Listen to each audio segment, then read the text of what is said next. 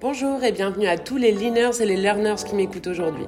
Je suis Julie Chevalier et si vous souhaitez en savoir davantage sur moi et ce podcast, je vous donne rendez-vous sur mon premier épisode, le numéro 0, et sur ma page LinkedIn. En bref, et pour savoir un peu où vous mettez les pieds aujourd'hui, ce podcast, c'est le rendez-vous mensuel que je vous donne en solo ou en duo et dans lequel je vous partage mes expérimentations sur le Gemba, là où la valeur se crée. Je suis avec Nathalie aujourd'hui, Nathalie Barange de Trixel, qui va nous raconter un petit peu son, son expérience euh, en tant que manager là-bas. Et on va parler d'un sujet clé, en tout cas moi qui me passionne, et je pense que tout leaner qui se respecte devrait être passionné par ça, puisqu'on va parler de clients. Et eh ben bonjour Nathalie Bonjour Julie. Eh ben, merci, beaucoup pour cette invitation. Je suis ravie de discuter de ce sujet avec toi. Trop bien. Euh, donc pour me présenter, euh, je, je, travaille à Trixel qui fait partie du groupe Thales. On développe euh, et on fabrique des détecteurs euh, numériques pour l'imagerie médicale. Mhm. Et je suis ingénieur produit à Trixel, donc en charge de, du support technique avec nos clients. Euh, je m'intéresse aussi du coup euh, aux lignes depuis à peu près euh, dix ans. Euh, donc en tant que coach lean, enfin j'ai toujours un petit peu de, de casquette, une casquette très opérationnelle et vraiment un, un, une fonction de coach lean. J'ai commencé par tout ce qui était manufacturing, donc au niveau de la production, les la gestion des, des, des, plans de production. et c'est un peu là où j'ai j'ai commencé vraiment dans le lean, euh, j'ai commencé par euh, chercher à optimiser les encours. Et euh, ça a été une de mes premières révélations en me rendant compte que c'était pas du tout ça et que ça, ça marchait pas et que c'était en fait vraiment faire parler les gens, créer une relation de confiance et, et, chercher à remonter les problèmes. Et du coup, à force de de voir un petit peu les produits passer en, en production, euh, j'ai voulu m'y intéresser euh, plus aux produits, aux clients, et je suis allée plus vers euh, tout ce qui était lean engineering. Engineering, ok. Bon, c'est top, c'est hyper intéressant le parcours. Et là, tu disais que tu étais sur la partie, en tout cas dans ton job, je parle pas pour le moment du coach lean qui sommeille en toi, mais sur la partie service technique, tu disais. Donc, est-ce que ça veut dire que côté service technique, pour comprendre comment ça fonctionne chez Trixel, c'est euh, tu es directement en relation avec tes clients? Oui, exactement. Donc, c'est vraiment le service. Euh, service après-vente, euh, dans le sens où on cherche à, on est en contact avec les, les clients. Alors dans nos clients, il y a un petit peu plusieurs, on peut distinguer plusieurs types de clients. Il y a les clients qui utilisent directement, qui intègrent nos, nos produits dans leur système. Euh, de radiologie, par exemple. Et il y a les utilisateurs euh, que sont les, euh, les hôpitaux. Mhm. donc les, les, manipulateurs radio, les radiologues, les chirurgiens, etc. Euh, on est surtout avec un contact très direct avec nos, nos clients intégrateurs de nos eh produits. Un petit un petit peu moins avec les les utilisateurs finaux parce qu'on a plusieurs strates entre eux et eux et Ok, ok, bon, super intéressant. Alors du coup, euh, c'est toi qui reçois, par exemple, les plaintes, puisqu'on parlait de plaintes clients.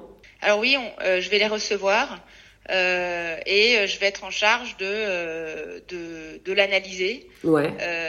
de répondre aussi aux clients sur qu'est-ce qui s'est passé, leur expliquer la cause du problème qu'ils ont vu chez eux et de, de, de mettre en place euh, une solution sur les produits existants mhm. euh, pour justement euh, résoudre leurs leur problèmes. Ouais. Tu me disais tout à l'heure, là, en préparant le, le podcast, que toi, ton challenge, alors je dis toi, mais j'imagine qu'il y a toute une équipe avec toi et certainement il y a l'entreprise qui te suit là-dedans, c'est de manière très globale, c'est offrir plus de valeur à vos clients, donc vos clients qui sont les intégrateurs. Oui, exactement. Est-ce que tu peux, on peut rentrer un petit peu là dans ce challenge? Tu peux m'en parler un petit peu plus? Oui, parce que là, en fait, on se sert du coup euh, de, comprendre, enfin, on se sert vraiment des produits actuellement en production pour essayer de comprendre au travers des messages qu'ils nous donnent, en nous renvoyant euh, les produits qui, ont eu une panne euh, dans leur, système, de comprendre où est la valeur de nos produits pour eux. Hmm. Et, c'est vrai que du coup, l'idée, c'est de le comprendre. Alors pour améliorer les produits existants, mais aussi pour essayer de, de comprendre comment améliorer et comment faire évoluer nos produits euh, pour apporter encore plus de, de, valeur dans les nouvelles générations de, Et oui, c'est ça. Tu t'appuies, excuse-moi hein, juste de t'interrompre, mais pour euh, bien reformuler ça, tu t'appuies sur les, euh, les retours de tes clients. En fait, les plaintes deviennent des, des opportunités d'apprentissage qui font que tu vas venir réinjecter ces apprentissages dans les futures générations de produits, pouvoir upgrader en fait le produit quelque part. Exactement. En fait, l'idée le, enfin le, le challenge, c'est vraiment de, de, viser euh, zéro panne lié à nos produits euh, chez nos chez nos clients euh, intégrateurs. Et, euh, et c'est un vrai problème épineux. Enfin, on ne sait pas le résoudre en fait, parce mmh. que du coup, on a encore plein de choses à comprendre pour arriver jusqu'à ce, ce, ce, challenge de, de zéro zéro retour. Euh, et c'est un petit peu ce qui nous permet justement de de, de, de chercher, enfin d'aller chercher des solutions euh, connaît pas encore, ouais. euh, mais du coup en s'appuyant sur l'analyse de chaque retour pour essayer de comprendre euh, comment y arriver un jour. C'est l'exploration quoi. C'est vraiment l'exploration et c'est l'exploration du coup sur euh, sur chaque retour parce que chaque retour euh, va va nous aider à comprendre ce qu'on sait déjà, ce qu'on n'a pas encore compris, ouais. ce qui nous reste à à, à, à faire euh, et à comprendre euh, pour, euh, pour améliorer nos produits. Et c'est aussi le faire en s'intéressant en fait à chaque à chaque client, mhm. parce que on, on, voit aussi en, en s'intéressant à chacun des retours que chaque client a, de a des besoins spécifiques euh, qui sont pas du tout les mêmes euh, en termes des fois d'utilisation du produit d'un client à l'autre. Ouais. Et donc on peut pas se permettre de raisonner euh, en global. Euh, il faut vraiment qu'on euh, aille comprendre chaque client, se mettre dans sa tête, comprendre ce qui l'a gêné, ouais. comprendre comment est-ce qu'il utilise notre produit. on sert beaucoup des personas en fait. Enfin le fait de se dire le c'est pas un produit retourné par un client. C'est vraiment une personne chez ce client-là ah oui. qui a été gênée. Et l'idée, c'est de comprendre comment est-ce que cette personne-là, quel problème on lui a posé à lui en fait. Qu'est-ce qu'il pense, lui, de nos produits tels qu'on lui a envoyés. Ouais, ouais, tu t'intéresses vraiment à la personne et à ce produit spécifique et à ce problème spécifique. C'est pas un espèce de regroupement euh, type... Euh je prends mes têtes de Pareto pour aller euh, et j'attends d'en avoir suffisamment en fait d'avoir suffisamment d'occurrences pour aller les, les, les choper c'est chaque problème est important chaque client est important et chaque problème est une source d'apprentissage qu'il soit petit ou grand c'est ça? Exactement, et puis okay. ça te permet de rester vraiment dans le très concret. Ouais, euh, D'aller vraiment chercher à euh, comprendre euh, quel est le problème, se pencher sur euh, la description de ce problème-là ouais. et, et, et, du coup s'attacher à au verbatim du client, comment est-ce qu'il l'utilise, comprendre dans quelles conditions il a vu le il a vu le problème sur notre sur notre produit. Ouais. et il y a aussi tout du coup ça, ça, nous oblige aussi à aller écouter le client, mm. notamment lors des on, on fait des calls, euh, on, par exemple, on fait des calls toutes les semaines avec nos clients. Ouais. Et euh, ce qui est très très important aussi dans ces calls, c'est ok, il y a le retour et il y a aussi tous les signaux faibles un petit peu mm-hmm. euh, qui nous expriment.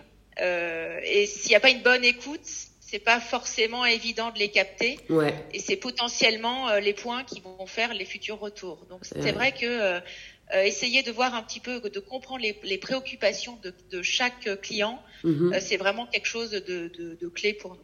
Bah, c'est clé pour vous et tu vois moi j'y pense alors euh, pas en tant que client de euh, cliente de Trixel hein, que je ne suis pas mais on, on est tous clients de, de, plein plein de choses plein de services de fournisseurs etc dans notre vie euh, et en fait quand tu et il y en a pas beaucoup hein, qui le font mais quand tu as un, un, prestataire de, de service ou un quelqu'un qui te vend un produit et qui s'occupe vraiment de toi quand tu as un problème, qui s'intéresse vraiment à toi quand tu as un problème, mais ça change tout. C'est pas si souvent qu'on est euh, que la personne prend le temps pour parler euh, avec son client, vraiment comprendre quel est le problème, sans l'accuser de bah c'est toi qui l'as pas bien utilisé ou c'est toi qui sais pas faire ou quoi. Non non, il y a un problème, viens on regarde. Donc c'est super intéressant aussi pour l'aspect relationnel en fait avec tes clients. Oui, ça permet vraiment de, de créer mm. euh, une vraie relation de confiance avec eux. Ouais, c'est clair. Ce qu'on n'aurait pas en traitant les sujets de façon beaucoup plus globale. Ouais, euh, mais juste une, une petite aparté. Euh, tu, tu, parlais d'un problème épineux. C'est un gros problème que vous avez, hein, offrir euh, plus de valeur aux clients. J'imagine que c'est une problématique que beaucoup d'entreprises se posent. C'est, et c'est un gros, enfin c'est un éléphant quoi. C'est un énorme truc. Et du coup, dans ce que tu décris là, pour pouvoir aller craquer ce problème-là, plutôt que de prendre le gros truc et d'aller y mettre une méga solution euh, euh, technologique ou autre, mais en tout cas d'aller d'aller choper le gros truc, c'est non non non non, on va découper le truc en petits bouts. On a une méthode qui nous y amène très bien. Généralement, un PDCA, on en parlera après, mais commencer par le faire par le Gemba et prendre un problème, un client, euh, un produit et à aller sur le Gemba et à se poser des questions pour comprendre le contexte, le milieu, les conditions qu'on menait à ça, etc. Et en fait, c'est en le prenant, en prenant tout petit, qu'on arrive à aller choper des plus gros sujets. Oui, exactement. Et là, c'est vraiment le Gamba, c'est aussi des fois, enfin, c'est souvent le terrain du client. Ouais. C'est le nôtre. Après, il y a un lien forcément à faire avec notre terrain à nous, en production, en conception. Mais euh, tout commence par le terrain du client. C'est-à-dire que toi, tu te déplaces et tu vas chez tes clients ou ton équipe ou vous allez euh, sur le Gamba des clients? Oui, on va, on essaye en tout cas d'aller euh, à part euh, dans la période là de pandémie où ça a été euh, très compliqué. Et on a perdu d'ailleurs beaucoup. Mais l'idée, oui, c'est vraiment d'aller chez le chez le chez le client, de, de voir, enfin de, de voir un petit peu comment il utilise le produit, euh, de euh, d'essayer de faire des analyses, de voir euh, la panne de notre produit, mais dans le système du client. Ouais. Et, et l'idée, c'est vraiment aussi de d'amener sur ce terrain de jeu du client les, les ingénieurs qui s'occupent du produit, les techniciens, par exemple, qui manipulent le produit en permanence chez nous et qui cherchent justement à le tester, à comprendre ce qui se passe, à essayer de reproduire la panne client. Et, euh, et, ça nous est déjà arrivé ouais, assez souvent. On essaye de, de justement d'aller faire des manipulations, enfin des expériences sur notre propre produit mhm. dans le système client. Et c'est là où finalement mhm. on apprend euh, le plus. Euh, on s'est aussi euh, de temps en temps déplacé dans les hôpitaux. ah, pour donc chez l'utilisateur. Prendre des pannes dans un hôpital vraiment spécifique. Et là, effectivement, c'est clé aussi parce qu'il y avait notamment euh, un des problèmes qui était vraiment lié à, à l'environnement mm. de la salle dans l'hôpital où le produit était utilisé. Et euh, sans être sur place, euh, on peut pas, euh, on peut pas du tout en, en avoir conscience. On peut pas s'en douter en fait. Enfin, on, ouais. on, comprend juste pas. Mais on n'a pas de piste pour euh, voir, essayer de, de, de creuser des, des, pistes de causes possibles du, du problème vu. Ouais, complètement, complètement. Et puis nos biais vont, nos biais cognitifs vont forcément nous emmener vers euh, les trucs qu'on connaît, mais qui sont pas forcément euh, les faits réels qui se sont passés euh, sur la scène de crime, quoi, entre guillemets. Ok, est-ce que tu peux, pour rentrer un petit peu plus dans un vie ma vie et imager un peu le truc, une, une dernière plainte client que aurais eu à, sur laquelle tu aurais eu à enquêter? Comment c'est passé?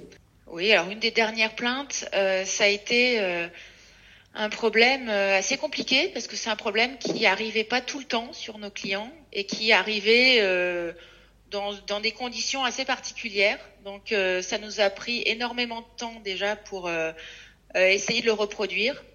et là, effectivement, c'est vraiment aller chercher une description très fine du problème. parce que finalement, il y a, y a, le client qui, qui le décrit et dans sa description, euh, on se rend compte que souvent, euh, il y a chaque mot qui, euh, qui compte. parce qu'il va nous décrire au bout de combien de temps il l'a vu, quel test il l'a fait, comment est-ce que le défaut est, a disparu et réapparu, quelles étaient les, les, conditions de température, etc., enfin de, de, de, vitesse du détecteur. Et c'est vrai que du coup, ce problème-là, on n'arrivait pas à avancer en fait. il y avait un problème de qualité d'image euh, sur le, le, produit dans l'utilisation euh, du client et euh, c'était un défaut qui apparaissait et, euh, et, qui disparaissait, pas évident à reproduire.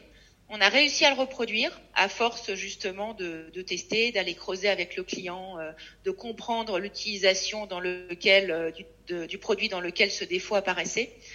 Et le, ce qui a été après compliqué, c'est euh, d'aller comprendre la cause.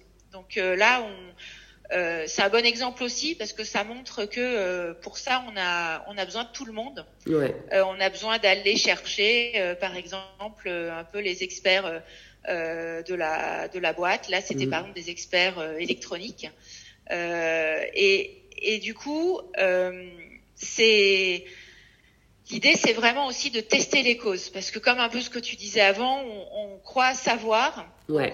on, on, a un peu tendance à foncer très rapidement vers une vers une vers une idée. Vers ouais, on va vers ce qu'on connaît en fait. On trouve que ça mm. ressemble à un problème qu'on avait déjà eu, ouais. et en fait, c'est quelque chose de complètement différent. Mm. Donc déjà, il faut euh, se forcer un petit peu à se dire, ok, euh, les idées, euh, avant de confirmer que c'est bien ça, qu'on est sur le bon chemin, il faut qu'on aille tester les les causes les possibles, causes. Mm. Euh, vérifier et euh, du coup, euh, ça passe par beaucoup de questionnements ouais. euh, des équipes en fait. Cette, cette avancée, enfin cette construction de l'arbre causal, euh, on, on, questionne un petit peu euh, dans les deux sens. C'est clair. Euh, qu'est-ce qui provoque ça Et en fonction de la réponse, ça peut être qu'est-ce qui explique qu'on a du coup cette signature? Est-ce que c'est ouais. cohérent aussi avec la théorie? Et là, c'est quelque chose où euh, le, le, même des fois les experts de la, de la, de la boîte, euh, ils sont dans ce cas de figure, ils se sont retrouvés coincés. Enfin, on -hmm. savait plus comment avancer. Et à force de questionner, euh, d'essayer d'expliquer les, les, phénomènes qu'on voyait, ouais. euh, ils sont allés, par exemple, demander aux fournisseurs euh, de, de, du composant électronique en question euh, de les aider. Donc c'était pas pour le mettre en cause, c'était pas pour l'accuser. Non, bien sûr. Euh, c'était vraiment ouais, dans ouais. le but de les aider à comprendre ouais. euh, la théorie de ce qu'il était en, de ce qu'ils étaient en train de, de, de, voir sur notre produit. Et le, là, on a aussi, enfin, c'est un exemple où j'ai vraiment appris aussi quelque chose, c'est que euh, c'est pas toujours évident de motiver les, les, experts, de leur demander de venir euh, travailler sur nos problèmes, sur les produits actuels, parce que euh, il y a plein de produits en développement, il y a les nouveaux produits qui ont eux aussi euh, des problèmes à résoudre. Bien sûr. Et, euh, et pour les faire venir, en fait, on, on, avait un petit peu tendance à les solliciter, surtout dans la recherche de solutions. -hmm. Et le fait, en fait, de chercher à questionner et à les, à, à les ramener en permanence sur la compréhension du problème, euh, en leur demandant par exemple de faire de venir, de venir faire un topo technique ouais. euh, pour expliquer un petit peu la théorie de ce qu'on voit euh, c'est quelque chose qui est qui les motive vraiment en fait euh, parce que du coup ils, ils expliquent ce qu'ils ont compris ouais. il y a ce moment de partage avec euh, toute l'équipe euh, qui comprend à son tour qui a appris quelque chose parce que du coup euh, il y a ce dialogue qui euh, qui se passe avec l'expert le, le, de la boîte mm. et, euh, et, ça c'est vraiment quelque chose euh, qui est très très très très intéressant en termes d'apprentissage. Ah génial, ouais ouais. Euh, moi ça me fait penser à plusieurs choses, mais notamment trouver qui doit parler à qui. Tu sais, ce fameux euh, moment ouais, où, euh, ok, on a un problème qu'on ne sait pas résoudre, il y a des occurrences qui sont pas claires, pas cohérentes, on, il faut qu'on enquête, il faut qu'on recherche le truc.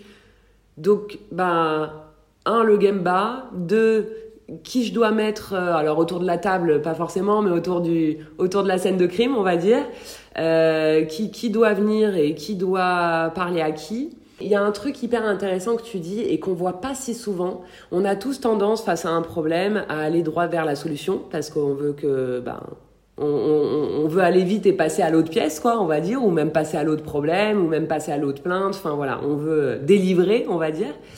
Euh, et là, toi, tu disais, en fait, nous, ce qui nous a vraiment intéressé, c'est de comprendre les causes. Pourquoi, le milieu, qu'est-ce qui s'est passé? Et puis, on vient toucher on, vient toucher voilà différents différents aspects. Est-ce que c'est la machine? Est-ce que c'est le milieu? Est-ce que c'est c'est la personne, l'opérateur en question euh, qui a touché le truc et qui a, qui a créé quelque chose? Est-ce que c'est la méthode? Et ainsi de suite.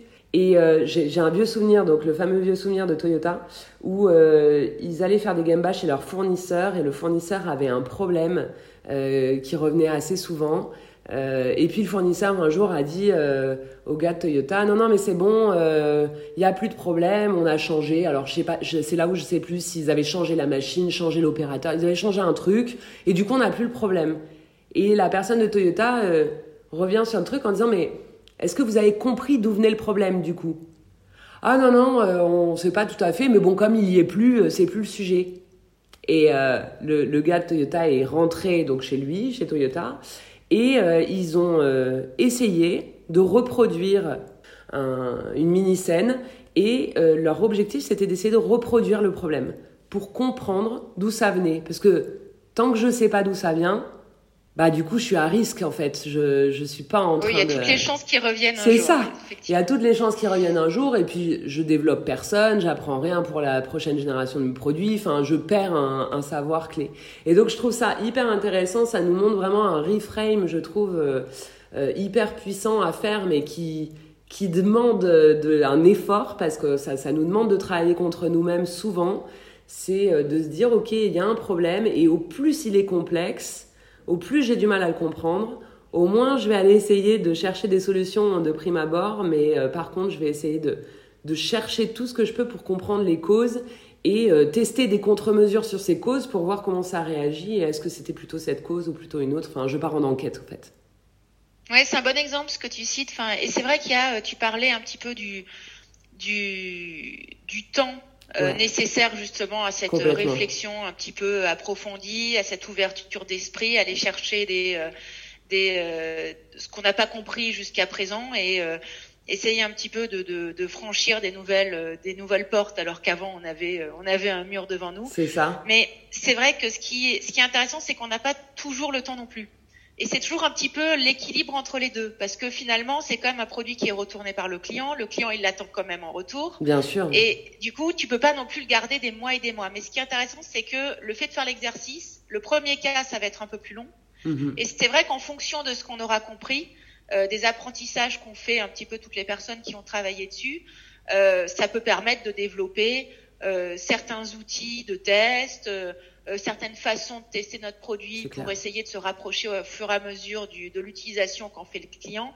Et finalement, euh, dans un cas suivant, eh ben, il y a toujours beaucoup de choses à comprendre, mais ce qu'on a développé finalement sur le premier cas peut nous permettre de euh, comprendre un peu plus rapidement euh, ce qui se passe. Et du coup, c'est un cercle un peu vertueux mm. où non seulement petit à petit, tu améliores la qualité sur le produit, mais en plus, tu améliores le lead time euh, de euh, quand est-ce qu'on va réussir à re-retourner le produit en panne qu'attend finalement le, client en retour. Et, euh, et c'est vrai que dans les, ça amène aussi toute une réflexion à euh, comment faciliter le travail des gens. Ouais. Parce que euh, souvent, mm. du coup, tu peux être coincé. Il n'y a pas forcément euh, euh, le l'ordinateur qui va bien, le, le, le test de euh, le script de test qui va bien pour faire rapidement une mesure sur le produit. Et c'est quelque part un petit peu chercher à le développer, à mhm. développer un petit peu ces, euh, ces, outils dont ont besoin les équipes pour arriver à faire des, euh, à résoudre les problèmes des clients plus rapidement par la suite. C'est clair. Ça me fait, en fait, on est en plein dans l'esprit Kaizen. Quand tu dis ça, c'est euh comment je vais faire à chaque fois, à chaque jour, tout le temps, tout le monde, des améliorations locales, des tests, des, je, je, je crée des, des, des petites marches où c'est des petites améliorations mais en fait, à la fin de la journée, quand tout le monde fait ça, et tout le monde devient très très fort à faire ça, c'est-à-dire que du coup, euh, ben, les, langues se délient, les gens ont plus peur de raconter euh, quels problèmes ils, quel, quel problème ils vivent dans, leur journée. Euh, ils ont des idées et très souvent elles sont très bonnes. Euh, c'est quand même eux qui touchent le truc toute la journée, quoi, qui touchent le produit ou la machine toute la journée. Et donc en fait, au fur et à mesure, on devient très très fort et, euh, et, en fait, on tisse un truc pour pouvoir aller choper les plus gros problèmes, mais qui paraissent beaucoup moins gros quand il y a eu des, euh, des mois, des années, des années, des décennies de Kaizen avant. Euh, puisque bah, forcément, ça nous, a, ça nous a permis de monter la montagne. quoi.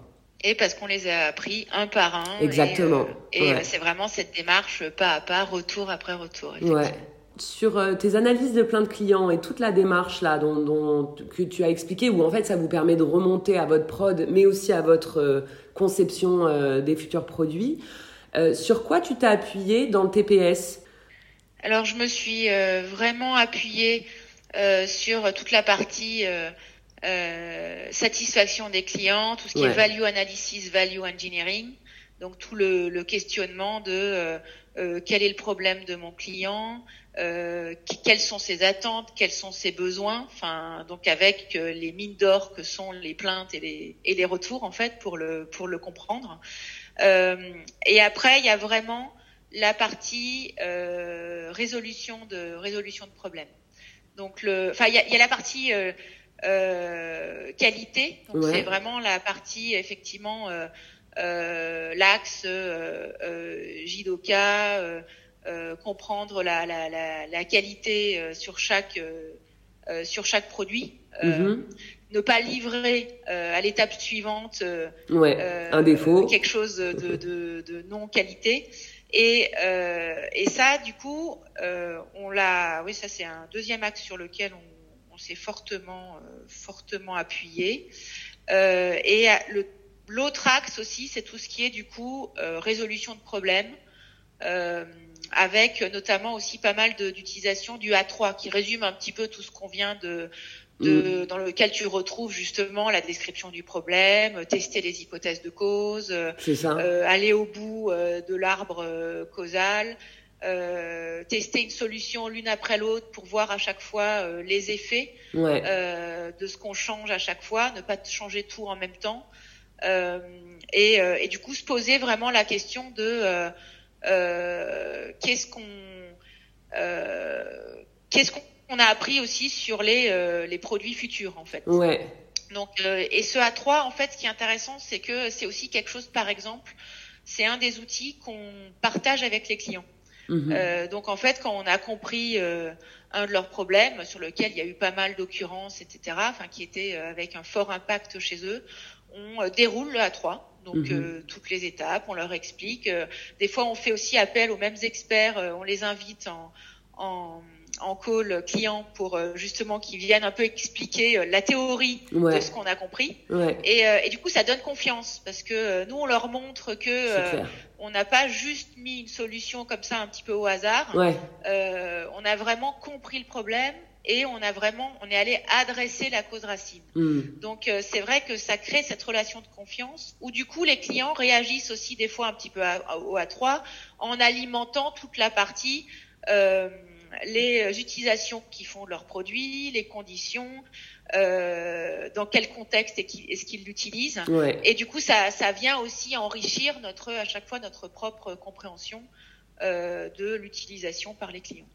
C'est clair, c'est clair. Bah, c'est, c'est vraiment ça, on est vraiment dans le... Euh, c'est dans la fameuse phrase euh, euh, make people before make, making products, tu vois, on est vraiment dans, dans, dans ce truc-là de comment on se développe, comment on développe chaque personne. Et l'A3 est un formidable outil de, de, développement de personnes. Je trouve ça hyper puissant. Et donc, du coup, derrière, bah, comment on met ce nouveau savoir euh, dans nos produits, euh, dans nos futurs produits euh, au service de nos clients et de nos futurs clients. Exactement. Et effectivement, avec l'aide de tout le monde. Ça, c'est un des points que moi, j'ai personnellement, enfin, j'ai vraiment eu un, un, un, déclic sur ce point-là. C'est vraiment quelque chose que j'ai que j'ai compris en, en, faisant tout ce, tout ce travail autour des plaintes des plaintes clients en fait. J'allais te demander, souvent on parle de, on, dit que le, le lean c'est d'aller euh, choper nos misconceptions là, et faire des reframes, donc changer d'avis sur euh, ce qu'on croyait être la vérité absolue. Un de tes changements d'avis, peut-être dernièrement, que tu as eu, ou peut-être le plus, euh, le plus important, celui que tu voudrais nous partager? Le changement d'avis, c'est vraiment le fait qu'avec les outils du Lean, on cherche à provoquer des réactions humaines. Ah. donc, par exemple, c'était vraiment le fait que quand on demande à, à l'expert de venir faire euh, un topo technique, c'est pas pour qu'il nous explique sa solution. On vient chercher en fait à, à, à, le faire euh, expliquer sa compréhension du problème et du coup, ça vient jouer sur sa motivation. Hmm. Et, euh, et c'est vrai que du coup, ce qu'on vient au final chercher, c'est la, c'est à motiver, euh, par exemple, les équipes R&D à venir travailler sur les, problèmes des produits, des produits actuels. Ça, c'est vraiment un changement d'avis ah, que j'ai eu. et puis après, c'est le fait aussi que c'est ce, ce, fait aussi de toujours revenir sur le problème, questionner, revenir sur le problème. Euh, et du coup, euh, pour que tout le monde finalement développe ses connaissances. Quoi. Mhm. Enfin, c'est euh, c'est c'est le fait aussi d'avoir euh, d'avoir besoin de d'avoir besoin de tout le monde euh, et de le de, de, chercher du coup la motivation des personnes mhm. par le développement de leur de leurs propres connaissances. Ouais, et c'est à fur et à mesure que du coup euh, il y a des personnes, elles, elles y réfléchissent, elles reviennent avec une idée. Ouais. Euh, et du coup, c'est cette idée un peu innovante qui, qui sort un petit peu de ce qu'on avait eu l'habitude de voir jusqu'à présent, qui permet d'avancer, de faire le prochain pas, etc. En fait. Et c'est un petit peu la somme de toutes ces petites idées que différentes personnes peuvent avoir, mm-hmm. euh, qui, euh, qui permet d'avancer sur le sujet.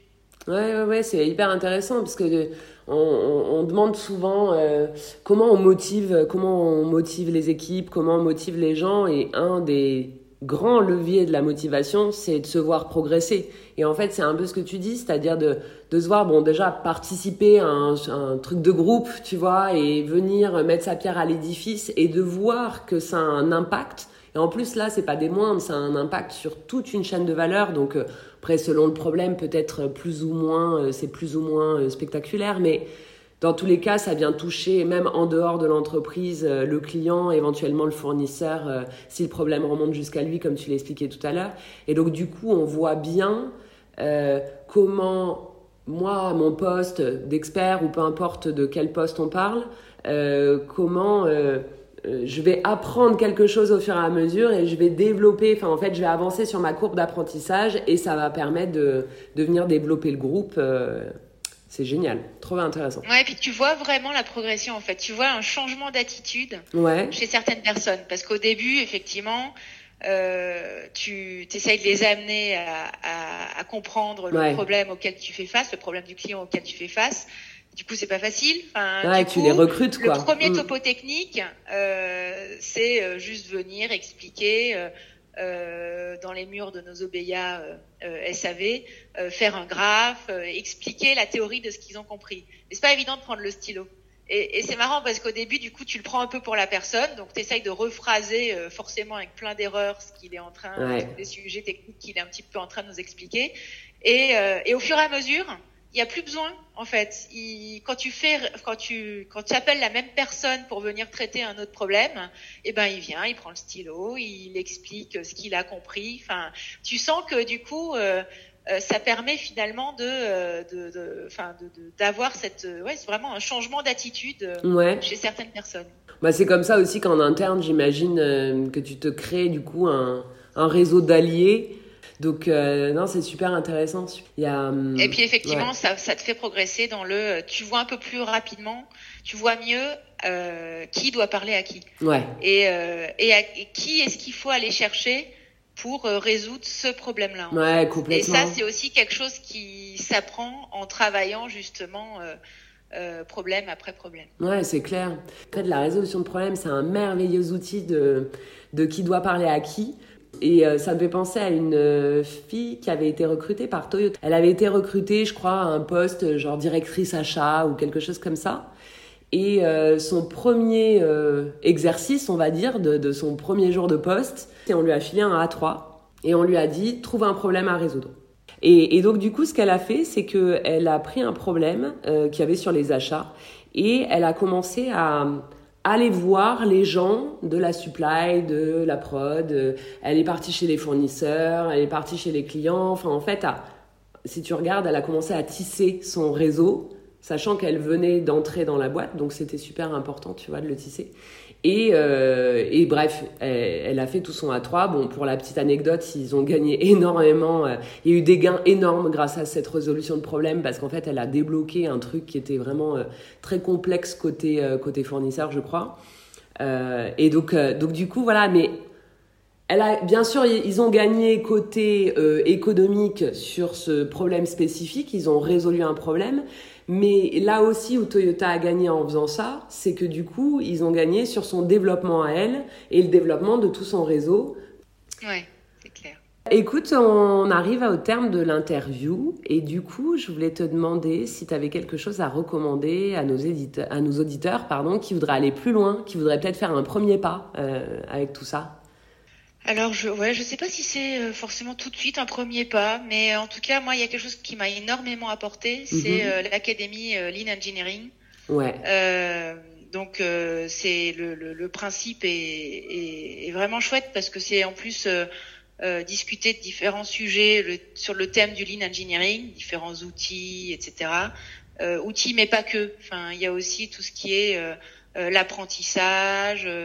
Euh, les personnes, euh, enfin voilà, les, justement la réaction humaine derrière les outils, et euh, avec une journée par mois sur le terrain, enfin dans les entreprises qui accueillent. Ouais. Et moi, c'est quelque chose qui m'a beaucoup aidé, notamment pour pour développer ma propre connaissance, parce que c'est vraiment sur le modèle où de un tiers, un tiers, un tiers, enfin un tiers avec un mentor, donc la, la personne qui euh, qui a beaucoup plus d'expérience, qui anime l'académie, euh, cette académie Lean Engineering. Voilà, c'est un tiers avec hein, les pairs, ceux qui euh, qui participent à l'académie et on est tous à peu près au même, niveau, on se pose les mêmes questions, on, on cherche à, à résoudre un petit peu les mêmes les mêmes problèmes types qu'on peut avoir.